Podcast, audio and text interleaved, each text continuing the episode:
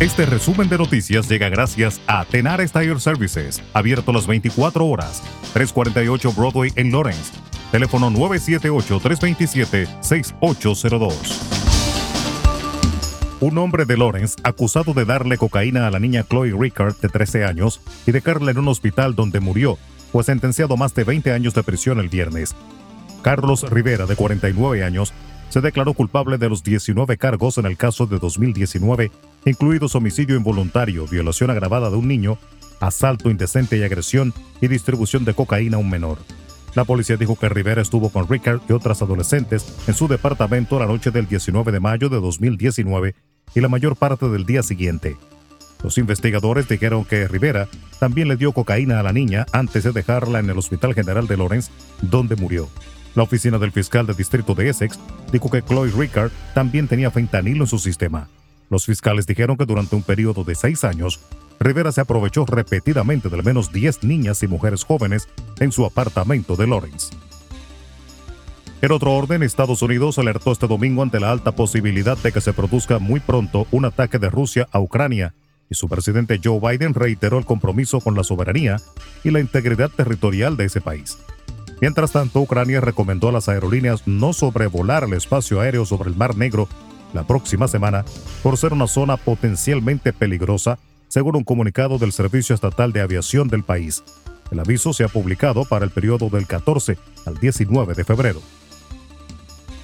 En Canadá, la policía despejó la mañana de este domingo el bloqueo del puente internacional Ambassador, que desde hace una semana impedía el tráfico de mercancías y particulares entre Canadá y Estados Unidos. Decenas de agentes arrestaron a algunos de los manifestantes antivacunas que se resistieron a abandonar la protesta.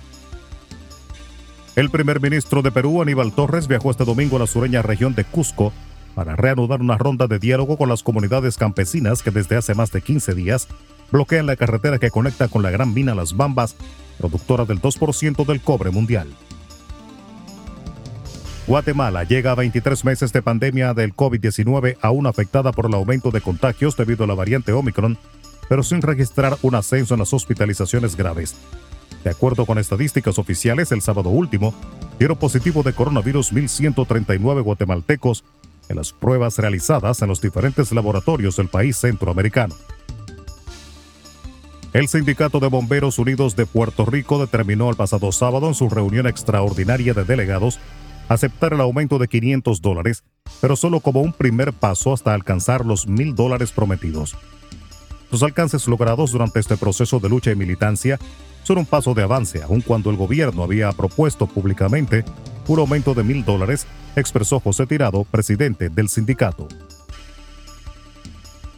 Las remesas recibidas a lo largo de enero en la República Dominicana suman 759,3 millones de dólares, lo que representa un descenso interanual del 4,2% con respecto al primer mes de 2021, informó este domingo el Banco Central de la República Dominicana.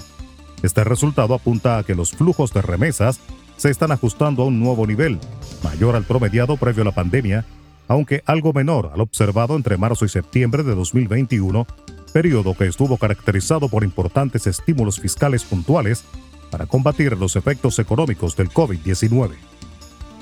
Y la Regional 15 de Educación da inicio este lunes a la jornada de vacunación bajo el lema Vacunarse es de superhéroes a niños entre 5 y 11 años esto luego de ser aprobada por el Gabinete de Salud Dominicano, el Ministerio de Salud Pública y el Ministerio de Educación.